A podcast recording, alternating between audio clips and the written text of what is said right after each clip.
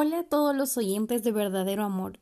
Primero que nada quiero comentarles que si estuve ausente fue por varios motivos. Entre ellos está que todas estas semanas estuve batallando conmigo misma.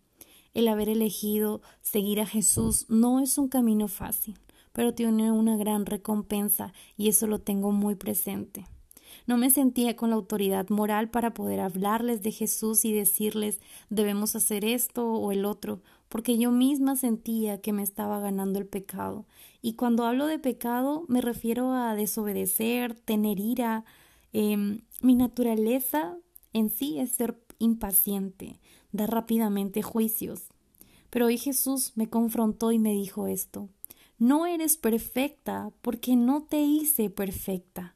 Si las personas fueran perfectas, nadie me buscaría y no tendrían intención de acercarse a mí. Jesús una vez más me mostró su verdadero amor, porque yo pensaba que no daba la talla para estar hoy aquí contándoles esto.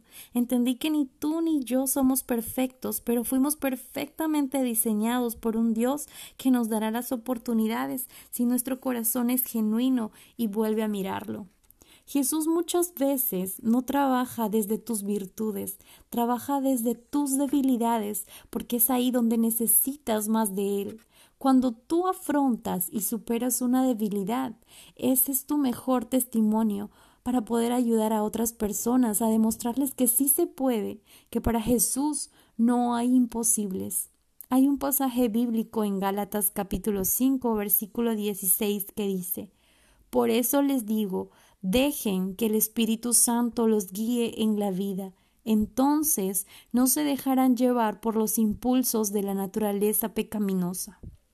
Quiero contarles esto porque si estás pasando por lo mismo, por favor no te desanimes o digas esto no es para mí, así soy y no puedo cambiar o esto es muy difícil. Nada de eso. Jesús nos dejó al Espíritu Santo para que nos guíe aquí en la tierra. Dale la autoridad para que tome las riendas de tus impulsos. Dios tocó mi vida en octubre del 2019 de una manera especial. Yo ya lo conocía desde pequeña, pero fue realmente en el 2019 que lo conocí verdadera y personalmente. Y desde ese día Jesús hizo su hogar en mi corazón y no está dispuesto a irse, y eso lo he comprobado hoy. La buena obra que empezó Jesús la terminará.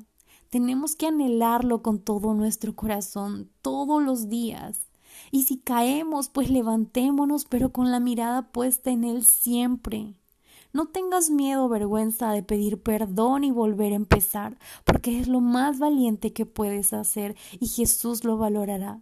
Hoy doy fe que Jesús es el verdadero amor, y su amor fue más allá de la cruz y la muerte, porque nos dejó al Espíritu Santo. En Gálatas capítulo 5, versículo del 22 al 23 dice, en cambio, la clase de fruto que el Espíritu Santo produce en nuestra vida es amor, alegría, paz, paciencia, gentileza, bondad, fidelidad, humildad y control propio. No existen leyes contra esas cosas. No existen leyes contra el amor de Jesús. Deja que el Espíritu Santo dé fruto en tu corazón. Amén.